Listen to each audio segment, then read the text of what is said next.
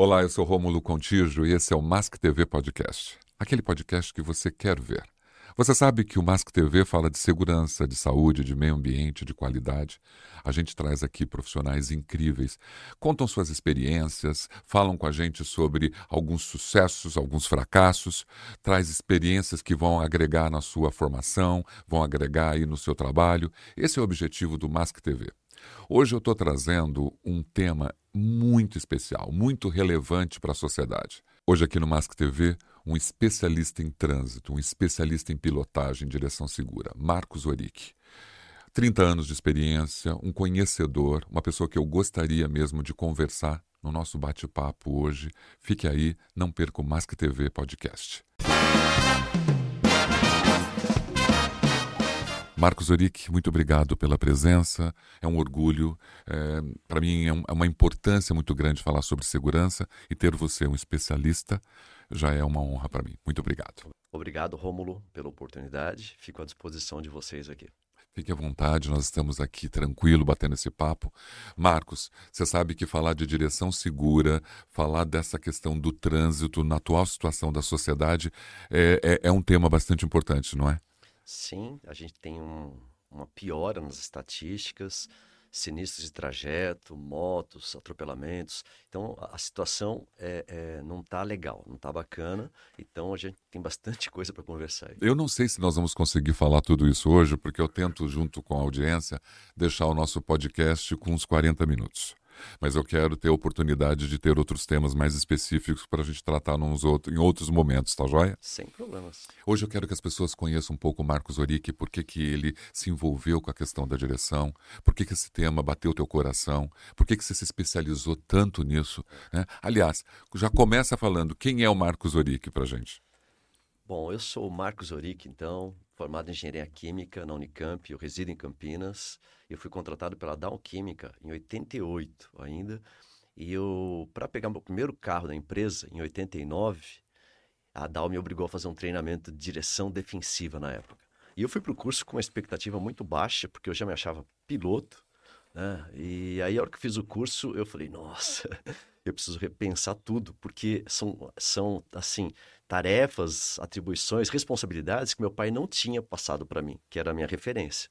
Aí eu fiz o curso em 89, gostei muito do que eu vi. Em 91, eu assumi essa função, essa responsabilidade internamente no Centro de Pesquisa da Dow. Então, o primeiro curso que eu dei foi em 91 para o nosso grupo de trabalho. Em 93, eu fui para os Estados Unidos fazer um treinamento. Quando eu voltei a o Marcos, curso, curso, eu falei, não dá para conciliar. A gente estava implementando ISO 9000 no Centro de Pesquisas. Então, eu estava super atarefado. Eu falei, quer resolver isso aí? Terceiriza. Mas você sai? Eu falei, se eu sair com a Dow como cliente, eu saio. E aí, em janeiro de 94, a gente bateu o martelo, a Dow topou. Ela terceirizou, aí eu saí da empresa para começar a me especializar. Aí eu fiz, eu tive que montar uma autoescola. Eu falei, já que eu vou me especializar, eu tenho que pegar desde o início, entendeu? O processo desde a raiz. Então eu montei uma autoescola aqui em Campinas, né? Fiquei com ela até 98, né? Foram quatro, cinco anos aí. Então eu fiz curso de instrutor, diretor. E aí em 98 veio o Código de Trânsito Brasileiro. Com o código veio a possibilidade das pessoas perderem a carteira por pontuação. Era uma novidade lá em 98. E aí as empresas que tinham frotas foram para o mercado ver quem trabalhava com especialização de condutor. E aí eu peguei a conta da Unilever, então, através da Vandenberg, e da Gibbs. É verdade. E da Monsanto, em 98. Aí eu fiquei com da Unilever e Monsanto. Aí eu não dei conta do recado. Aí eu fui até 99, 2000. Aí eu, eu trouxe para mim o Carlos Bacarin, que é meu sócio até hoje. Né? E a gente montou a MP Consultoria lá em 2000. Você tinha interesse em trabalhar com, essa, com esse segmento, sendo engenheiro químico? Era isso quando, quando criança? O que, que você desejava? É, não, acho que não. Foi uma coisa que aconteceu, me surpreendi né, pela importância da matéria, a transformação que ela causou em mim. Eu tive que mudar todo o meu. Eu, eu dirigia contra o relógio. O negócio, eu, eu era cartista. Então, eu, eu, eu queria baixar tempo. então, quando a Dal falou assim, e teve uma coisa importante que a Dal, lá em 89, eu tive que assinar um termo de responsabilidade que se eu fosse flagrado desrespeitando as normas da companhia, eu estaria passivo de demissão justa causa. Eu falei, não, eu formado na Unicamp, com carro da companhia, combustível pago, tudo legal. Já pensou se demitir por causa de trânsito? Eu falei, não, não. Ali eu me transformei completamente, né? Eu tive que... E isso, eu falei, isso é muito bom. Eu falei, então vai ter mais gente precisando disso. Aí eu vi uma oportunidade de, de, de negócios E eu decidi empreender. Eu falei, não, ficar como engenheiro não, não é meu futuro.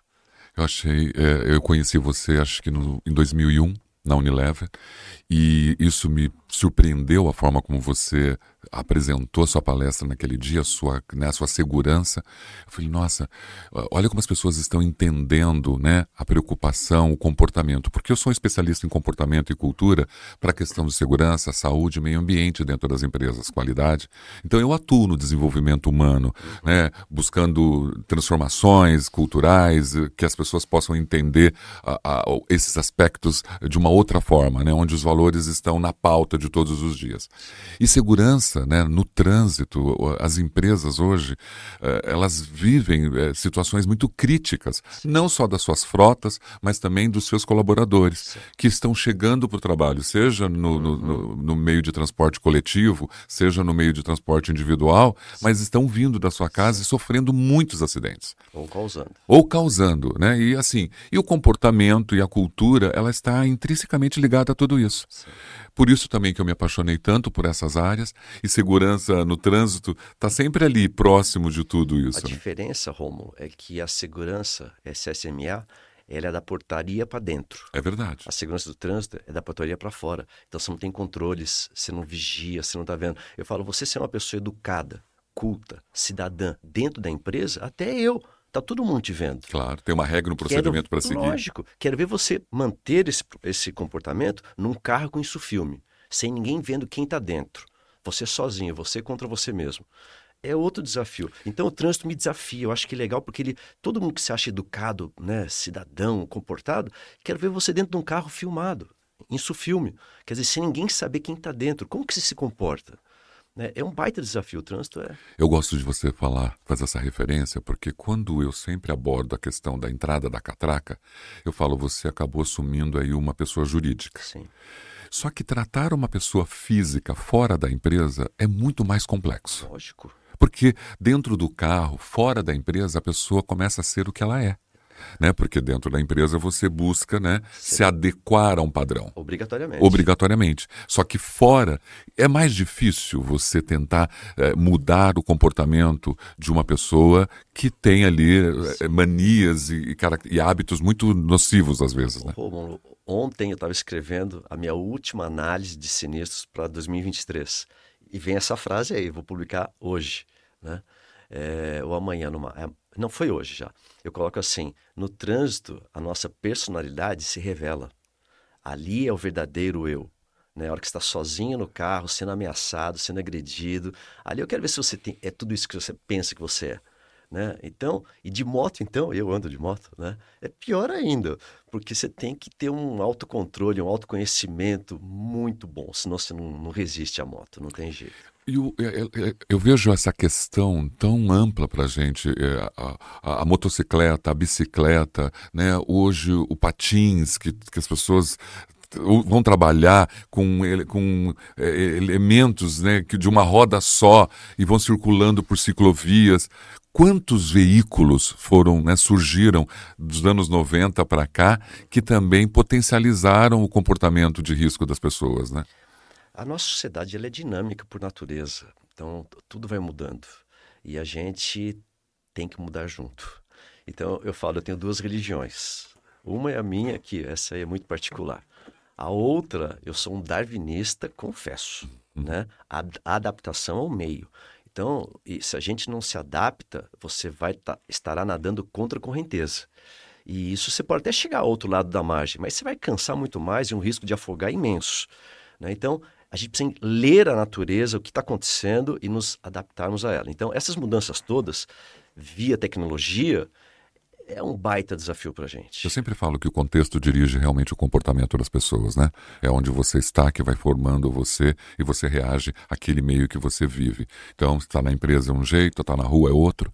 Você acha que a direção segura, ela é hoje é, ainda olhada pelas empresas como algo importante. Eu não vejo isso dentro de um core business dentro da empresa. Né? Ela não é tratada com prioridade. É, eu acho que a pandemia acelerou esse processo. A gente está numa busca desenfreada pela tecnologia, uma mudança muito grande e alguns valores mais intrínsecos, né? se complicou, mas, mas a tecnologia nesse sentido, ela vai colaborar um monte ainda através da telemetria. A telemetria é esse, é esse olhar que a gente precisa da portaria para fora. Né? Como você monitora, como você educa, você tem conhecimento de como aquela pessoa está dirigindo, como está se comportando. Então, eu acho que a telemetria hoje tem um, um sentido muito punitivo ainda. A hora que ela mudar de punitivo para educativo, ela vai ser um, um, um é, eu belo... também já ouvi falar de telemetria, que algumas empresas já estão adotando esse mecanismo. Hoje você já implementa esses mecanismos nas empresas? Não. Ainda não. Nós estamos com uma startup, né, na fase de ideação ainda, construindo a solução. A gente está indo para a primeira captação agora para construir MVP. Eu já tenho clientes esperando já para testar. Claro. Né? É um módulo de drive behavior bem diferente, eu chamo de segunda geração. Né? Mas isso aí é meu projeto para 2024, 2025. Então depois a gente vai falar sobre isso. Você acha que o motorista em si hoje, quais são as qualidades que o motorista poderia ter para exercer a direção segura? Quais ele poderia ter? É, porque eu, eu, eu tá. sei que é, um, é, é, amplo, mas assim, Vamos lá. as principais para ele poder ter direção segura, que tipo de qualidade esse motorista tem que ter na hora que ele está no volante? Então, então, assim, a primeira coisa que você discutir segurança no trânsito, Romo, é uma coisa que a telemetria tem que fazer e não faz, e a gente tem uma dificuldade muito grande. É em que ambiente esse condutor dirige? É trânsito urbano, é rodovia ou é terra? Ok. Porque cada ambiente tem as suas características. E você dá uma dica dessa para tudo, não existe. Não existe. Não existe. É verdade. Tá? Então, a gente precisa primeiro entender. Então, se é um condutor que tem exposição ao risco predominantemente a trânsito urbano, né, eu falo a principal característica, ele tem que deixar de ser egoísta. Por quê? Porque quando você dirige em trânsito urbano, você está protegido por uma carcaça metálica. O seu risco ali é muito baixo. Então, quem que vai pagar por isso? O pedestre, o ciclista e a moto. Então, você dirigir seguro em trânsito urbano não é para sua segurança, é para dos outros. Ah, não é fácil, não é fácil. É, é, é, é, você tem que ter um altruísmo aí, você tem que pensar na segurança dos outros. A gente não pensa nem na nossa, muitas vezes. Imagina dos outros. Em rodovia, mudou. Skin de game, é sua pele que está em jogo. Se você errar ali, né, o dano é seu, você vai morrer, você vai se machucar. Você está negociando com caminhões, com veículos maiores, com velocidades maiores. E na terra, aí muda aí eu mudo bastante a característica. Aí eu acho que é conhecimento mesmo do ambiente. Por quê? A Terra não tem atrito. Então, tudo que você fizer nela, você pode fazer. Você pode conseguir andar nela, 90, 100 por hora na Terra. Quero ver você parar, meu amigo. Você não tem atrito para isso. É física. É outra realidade. Então, você precisa ter, ser treinado de outra maneira também. Cada ambiente tem a sua característica. Acho super importante você ter classificado dessa forma, porque não é a minha especialidade. Então, assim, se eu falo só de um, de um, um campo genérico e olha, essa é a sua classificação, rodovia, trânsito urbano, terra, faz totalmente é, é, a diferença na, na, na conduta da, da daquele sim, motorista, sim. né? Você acha que nós estamos evoluindo, a, a tecnologia está evoluindo e contribuindo para uma direção segura? Você acha que isso realmente é, acontece? É, é assim, é um caminho sem volta. Né? Por quê? Como eu te disse, lá em, 2000, em 2015, foi a primeira vez que eu ouvi a palavra carro autônomo. Robô. Eu falei, gente, robô.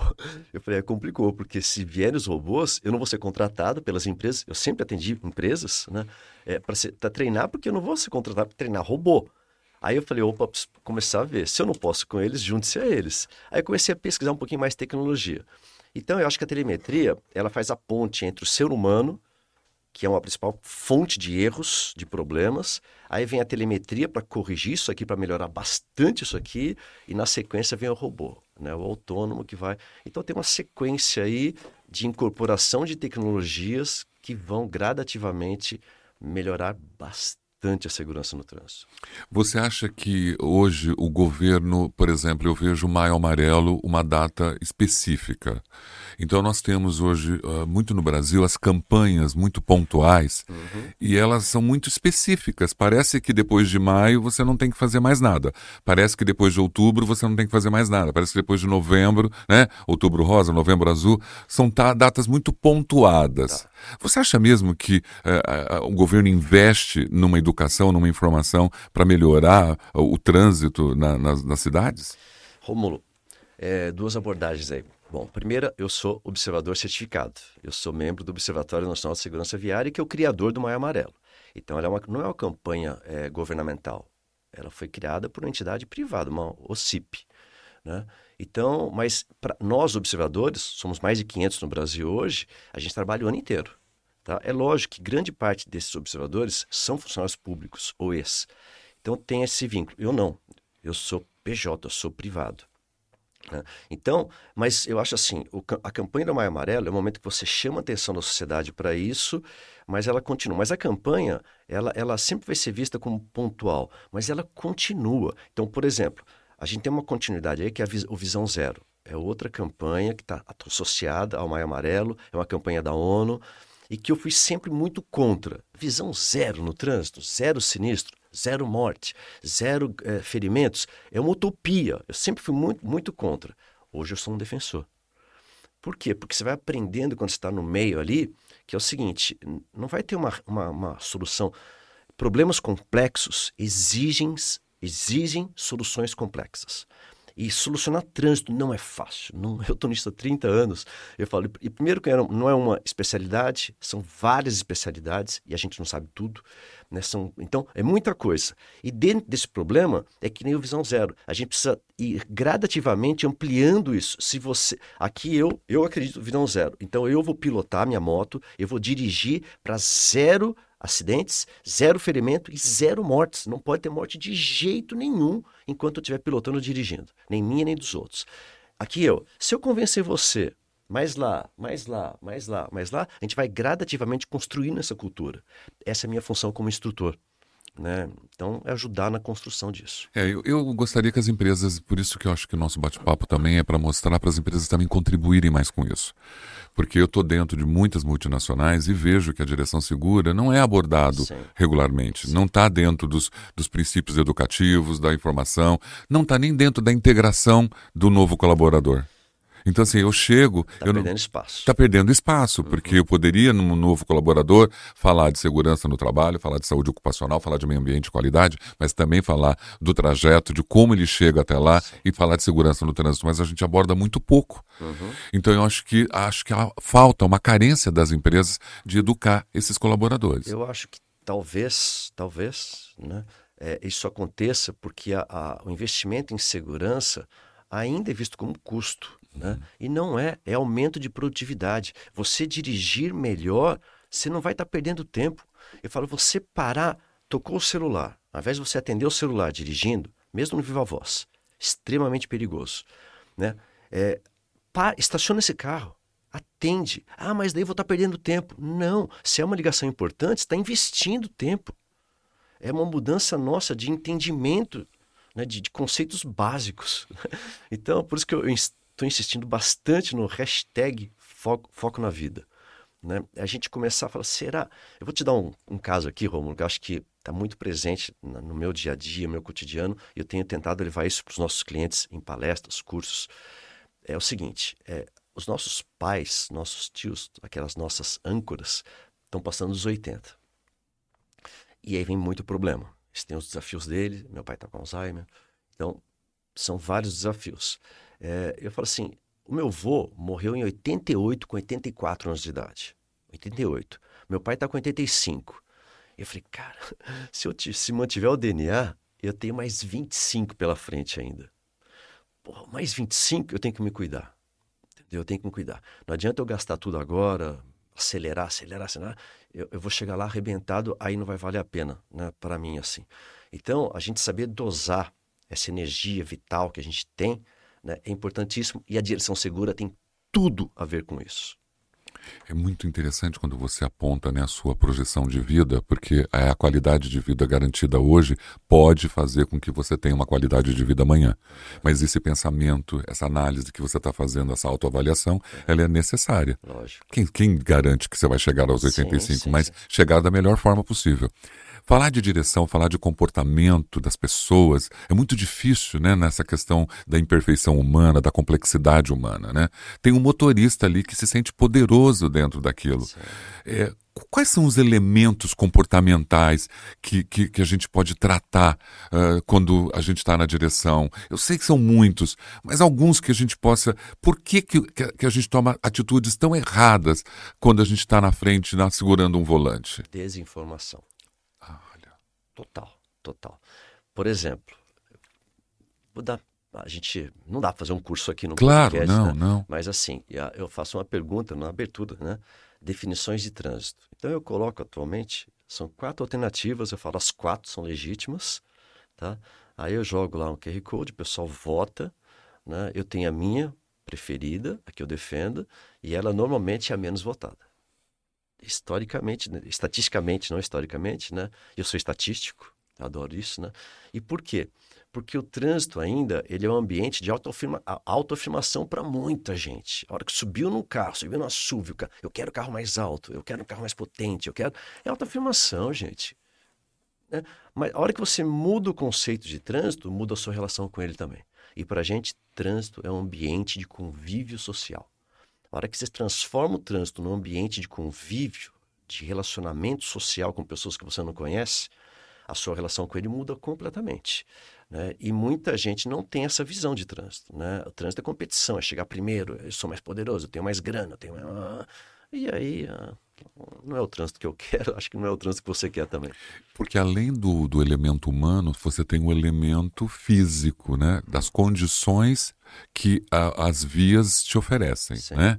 Seja terra, seja urbano, seja rodovia, existem rodovias em bom estado, Sim. existem rodovias em péssimos estados, Sim. né? E essa realidade também ela interfere diretamente na condução daquele motorista. Sim, mas para mim é prioridade dois ou três. Tá. Isso aí não interfere. Por quê? Não que não interfira, não interfira, não interfere de modo tão relevante. Tá. Por quê? Porque é, eu tenho uma sequência que eu falo assim, ó, nós temos no Brasil o CFC, Centro de Formação de Condutores. O nome fala, Centro de Formação de Condutores. Condutor conduz, ele não dirige. Quem dirige é o motorista, que é um segundo estágio. E como que você sai de condutor para motorista? Tá? O motorista é um condutor já bem experimentado, né? a parte técnica totalmente sob controle, tá? só que além dessa parte técnica, além de condutor, ele faz gestão de riscos.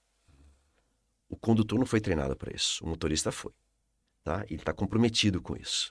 Então, enquanto ele não aprender a fazer gestão de riscos naquele ambiente que ele sabidamente é de alto risco, ele não vai fazer. Ele é o condutor. E a grande maioria é. Nós, eu sou condutor, você é condutor. Porque eu falo, o motorista, ele não é, ele está motorista. Se eu, Marcos, com essa experiência minha de 30 anos de janela aí, eu estou na, na minha moto, eu estou no carro, eu me dou o direito de atender o celular, naquele momento eu desfoquei.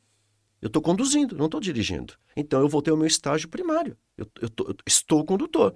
Aí falou, opa, opa, não, não, não. Aí voltei a motorista. Então a tem, o nosso desafio é tentar estar motorista a maior parte do tempo possível. Não é, é humanamente impossível 100% motorista. Você não consegue. É estar motorista enquanto você está conduzindo. É então, isso? Exatamente. É você tentar estar, quer dizer, você gerir riscos na medida do possível, o quanto você conseguir, quanto mais melhor. Né? Isso é treinamento. É treinamento, é informação, né? Sim. né? Que forma... Aquilo que você falou, né? A desinformação, então, desinformação. hoje é o grande crítico total, da questão total, total. da direção. Você acha que a formação dos motoristas hum. é, é uma formação rigorosa no Brasil? Você acha que nós temos bons, bons é, escolas é, de, de direção? Nós temos isso? Ah, essa pergunta é muito fácil. é uma pouca vergonha. É uma pouca vergonha. É muito ruim. É muito ruim. Se e... paga, né, para poder não, até tirar uma carta então, com muita facilidade. Não, não, não, vou nem entrar nem nessa entrar parte. nessa questão né, da corrupção, né? né? É, aí não. Aí não vou nem entrar nessa aí. Vamos supor que a pessoa, muita gente me liga, Marcos, você pode indicar? Eu falei, não posso, cara, não posso. Por quê? E vou te falar por quê. A minha resposta para isso é simples também. A resposta, tá? A solução não. É, é, o, o instrutor de CFC, ele é uma classe profissional totalmente relegada. Esse cara não ganha nada, ele não é treinado, é um cara que tá, às vezes lá, pega, faz um curso ah, e vai dar aula, cara. O que, que ele vai ensinar? Qual a experiência dele para passar para um aluno? Às vezes o aluno é muito mais culto, muito mais formado e tem uma, um choque de geração, de cultura dentro do carro ali, que não vai rolar um papo, não vai rolar uma coisa legal. Né? Então, a primeira coisa, a gente precisa melhorar a formação do instrutor de autoescola. Então, melhorando isso, valorizando mais essa profissão, a gente começa a resolver esse problema. Não vai ser fácil. Não vai ser fácil. Você acha que a questão de, de da multa, da, da, ela é algo que realmente resolve? Você acha que as pessoas têm medo de serem multados ou elas têm medo uh, da pontuação de não poder dirigir? Depende do poder aquisitivo dela. então, tem gente que sai multar 120 reais, o cara fala, meu, pago, pago. Ele conhece outro lá, né? Ele paga lá, tira a multa do nós estamos no Brasil, né? Começa por aí. Eu falei, esse é um país que eu adoro, eu já viajei muito, eu já fiz Alemanha, Espanha, Estados Unidos, então, mas eu não troco por nada, tá? Então, eu vou falar mal do Brasil agora, não, não ah, tem que sair. Não, não é. Eu acho que é uma terra de oportunidades, é aqui que eu nasci, é aqui que eu vou ficar, é aqui que eu vou ajudar, né? Mas é, é um país complexo demais, né? Porque a gente tem essa questão do jeitinho brasileiro, a questão de governança. Se o SG ajudar a gente no G, nossa, a gente vai melhorar 300%. É a primeira coisa que precisa melhorar é o G, é a governança. Mas enfim, a questão da multa, eu sou totalmente pró, completamente pró, porque eu falo o trânsito é um jogo. E como todo jogo, ele tem regras. E o lugar de discutir regras não é a hora que está dirigindo. Tem fóruns específicos para isso não é lá. Então, quando eu estou no, no, no, trânsito, você, ah, mas Marcos, se respeita tudo? Não, não respeito tudo. Eu jogo o jogo. Tá? Eu tô, eu, o meu negócio é o seguinte, eu não posso, minha visão zero total. Falo, se todo mundo, as pessoas que eu treino não podem ter sinistros ou acidentes, vai, Imagina eu que só faço isso, né? 30 anos. Eu não tenho o mínimo direito de ter sinistro, nem de moto, nem de carro. Eu ando de moto desde que eu vim para a Unicamp em 84 e não tenho tombo até hoje. E meu filho mora em Joinville, eu vou para Joinville, eu viajo bastante de moto, tá? E é zero tombo. Então, é, é, é, adaptação. Agora, a regra faz parte disso. Quando eu estou pilotando, estou dirigindo, o meu compromisso ali, minha, minha responsabilidade é cumprir a regra. Se eu for descumprir, eu falo, você vai cometer um erro. Então, erre direitinho. Não se envolva em problemas. Aí você arrisca a multa, mas não arrisca a vida. Né? É um jogo. Que jogo esse, né? Que jogo que nós temos que, que as pessoas hoje. Eu adoro ele. É, que, é, lógico, mas você tem uma habilidade para jogar, né? Que você construiu e que você foi adquirindo. E quando você diz que desde 84 não teve nenhum tombo de moto, é, isso realmente também representa a qualidade do teu trabalho. Porque eu tenho um consultor de direção segura, de pilotagem, de especialista em trânsito, que tem esse. Que né, ainda não caiu? Que, é, que tem essa, é, esse indicador. Uhum. Isso para mim é muito importante. É importante também para o meu colaborador ter ele ali, quem está falando, olha, ele também é um exemplo. Sim. Eu acho que nós temos muito. É, exemplos muito ruins né, na direção, né? É, pessoas cometendo coisas e as pessoas olhando para as redes sociais, é, vendo, porque agora você grava, né? Sim. Os seus desafios e isso é, na geração Z acaba interessando, influenciando como que vai ser o futuro dentro? Se a, se a, nossa realidade de direção é tão precária na informação, o futuro mostra algo melhor? Mostra. Mostra. Eu sou um, eu tenho que ser um otimista. Claro, né? claro. Senão eu desistiria. Né? Eu acho que sim. Né? É devagar. Né? A gente, como espécie, a gente está num processo de evolução. Teoria de Darwin. Né? Então, a gente evolui como espécie. Eu acredito nessa evolução Agora, é, eu acho que atualmente, com essa geração é, nativa, tecnológica, se você não incorporar a tecnologia, você não vai conseguir chegar neles.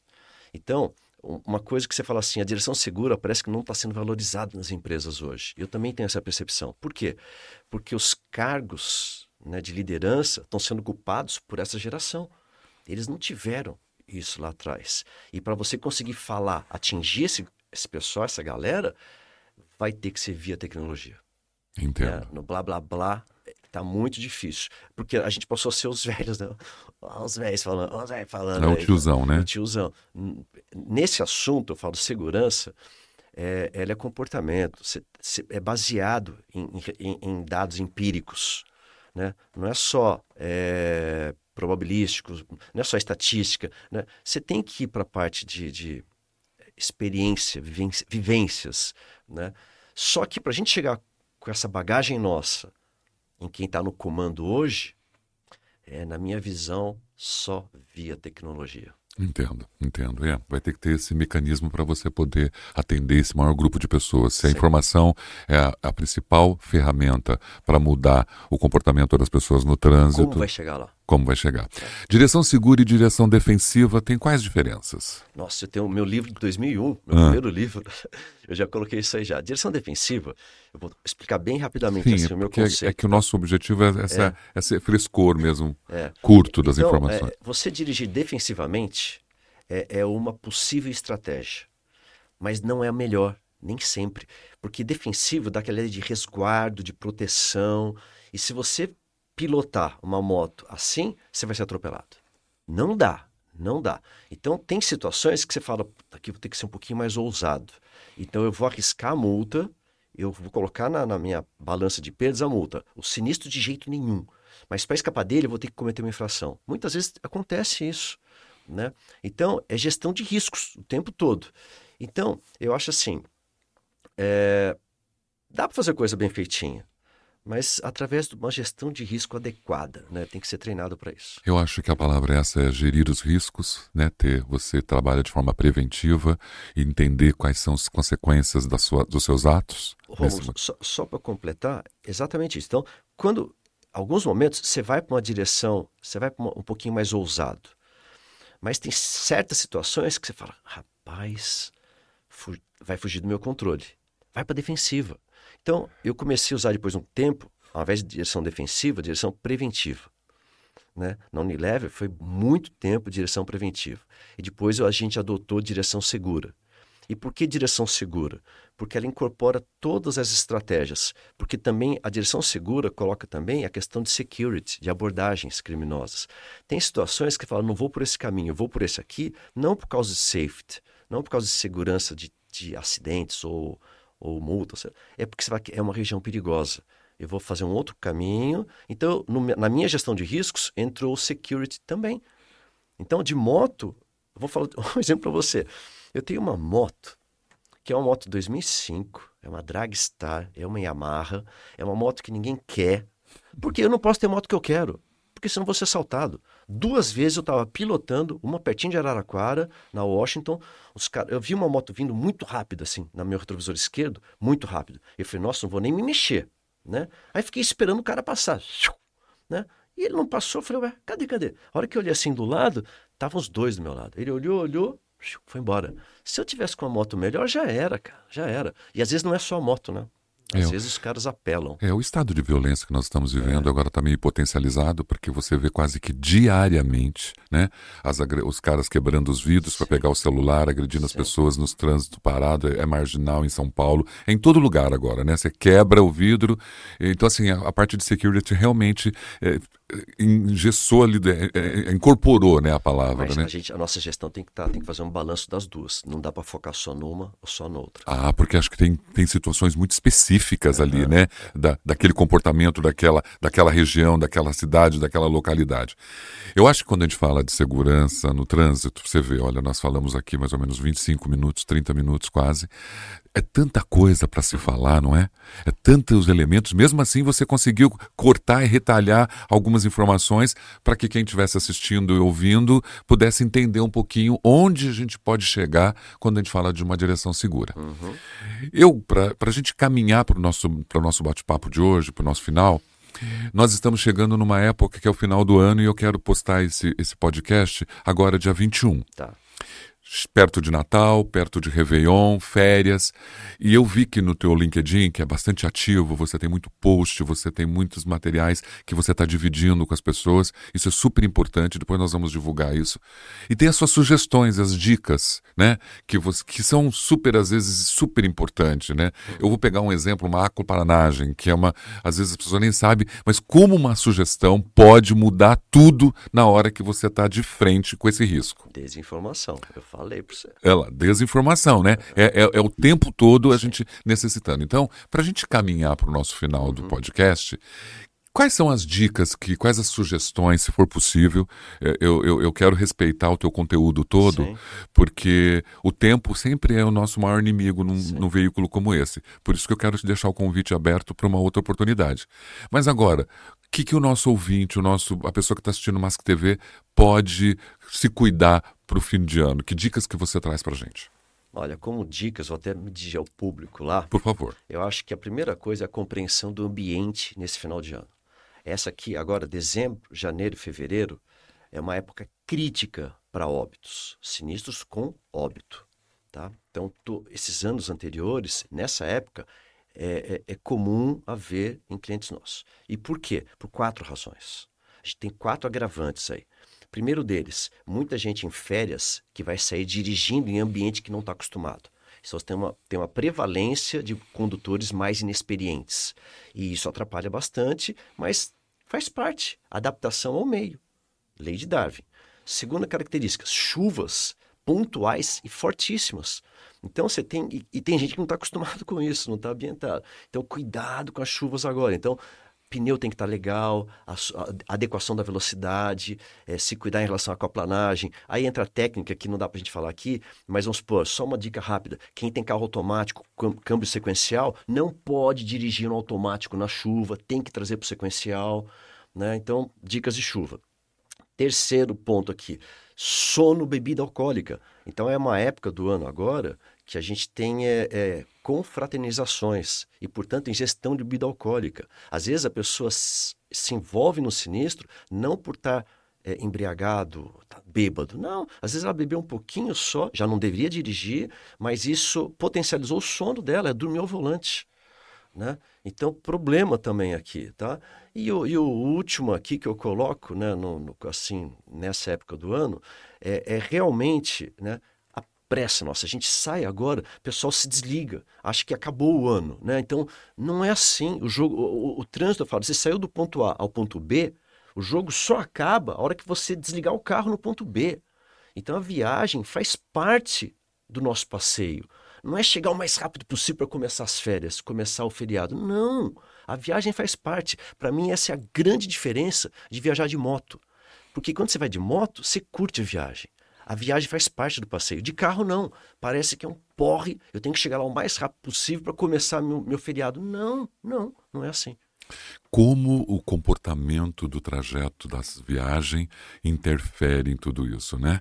Olha, é. você falando, né? De moto você curte a viagem, de carro você pega um trânsito, um congestionamento de seis horas. Ainda, filho, e aí né? você não tem mais interesse nenhum pela viagem, né? Mas como eu falo o seguinte, quando você vai iniciar uma viagem, Acho que um primeiro estudo que a gente faz, mesmo que inconscientemente, é qual é a melhor maneira de ir daqui até lá?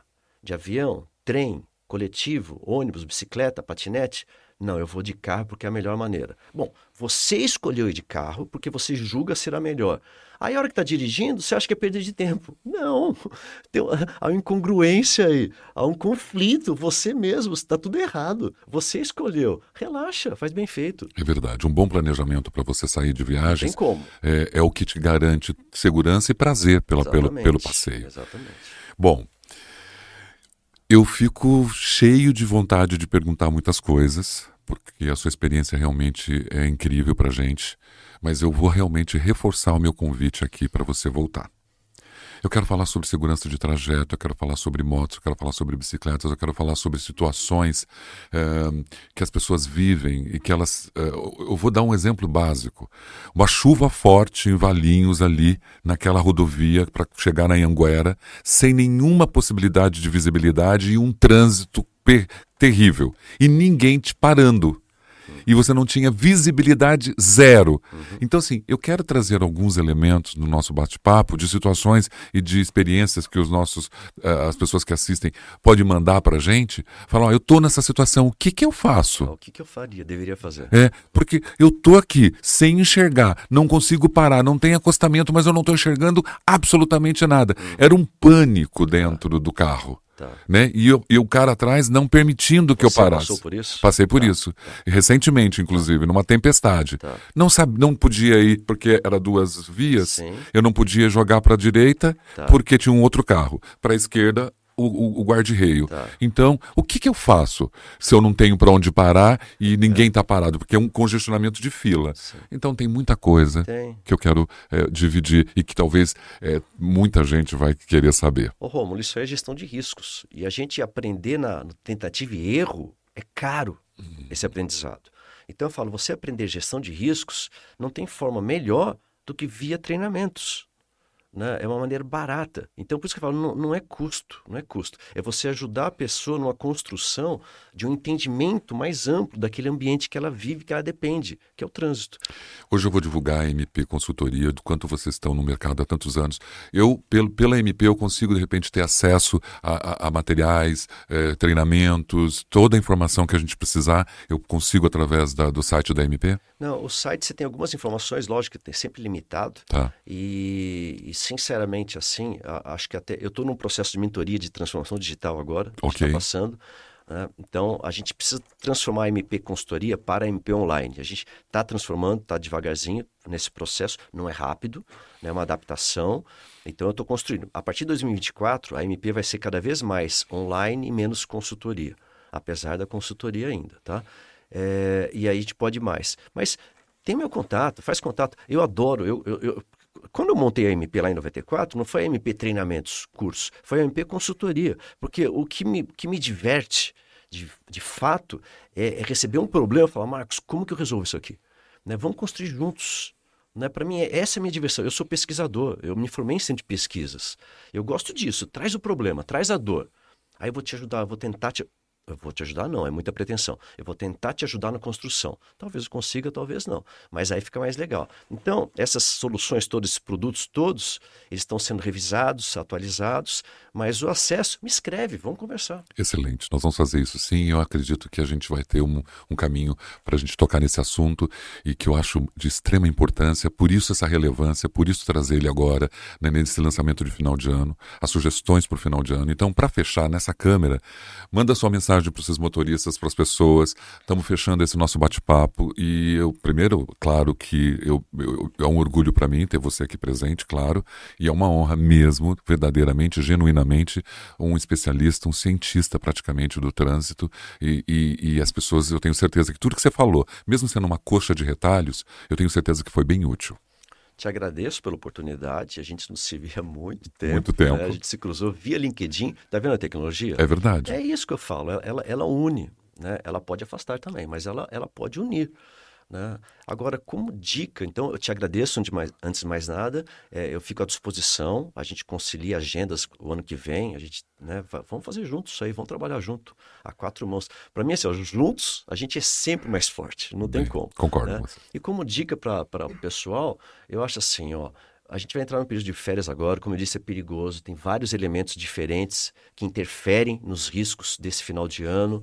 Né? Cuidado com bebida, cuidado com sono, cuidado com velocidade. Né? Calma, calma. Vão recarregar, vão é, é, essa, essa, inter, essa interação familiar agora é muito gostoso o Natal por causa disso. Então, vamos chegar seguros. Respeitar as regras, né? É lógico, gente, calma. Né? Então, um pouquinho mais de tolerância, um pouquinho mais de. Com tudo. Tem gente agora que não vai ter essa tolerância, não vai ter essa educação, não vai ter nada. Mas uma frase que eu uso assim, né? É, eu falo que todo mundo conhece, né? Perdoai-os, eles não sabem o que fazem. Né? Quem foi treinado, quem está capacitado, é nossa obrigação de evitar, não é deles. Ok, eu, eu, concordo com você. Não é porque o mundo está cheio de maldade que eu não posso exercer a lógico, bondade. Né? Lógico. A bondade pode ser exercida por todo mundo, inclusive no trânsito. É. Marcos, gentileza gera gentileza. Gera gentileza. Esse foi o Mask TV Podcast, né? Falando de direção segura, né? Com o Marcos Oric, especialista em trânsito. Agradeço a sua participação. Muito obrigado por ter convivido com a gente, conhecendo aí a especialidade na direção segura, na visão de Marcos Oric. Eu te agradeço demais você ter vindo e espero sim trazer outros temas para a gente falar de direção no próximo ano. Obrigado, Rômulo. Quem está aí podendo, nos acompanha no LinkedIn, entendeu? Eu estou publicando é, hoje, amanhã é minha última publicação do ano, mas ano que vem a gente estará firme e fortes nesse propósito. E com certeza você está vendo aqui já na, na, na, telinha embaixo do seu computador o endereço do LinkedIn dele e do Instagram. Valeu, brigadão. Um abraço, até mais. Obrigado por assistir nas principais plataformas Mask TV para você.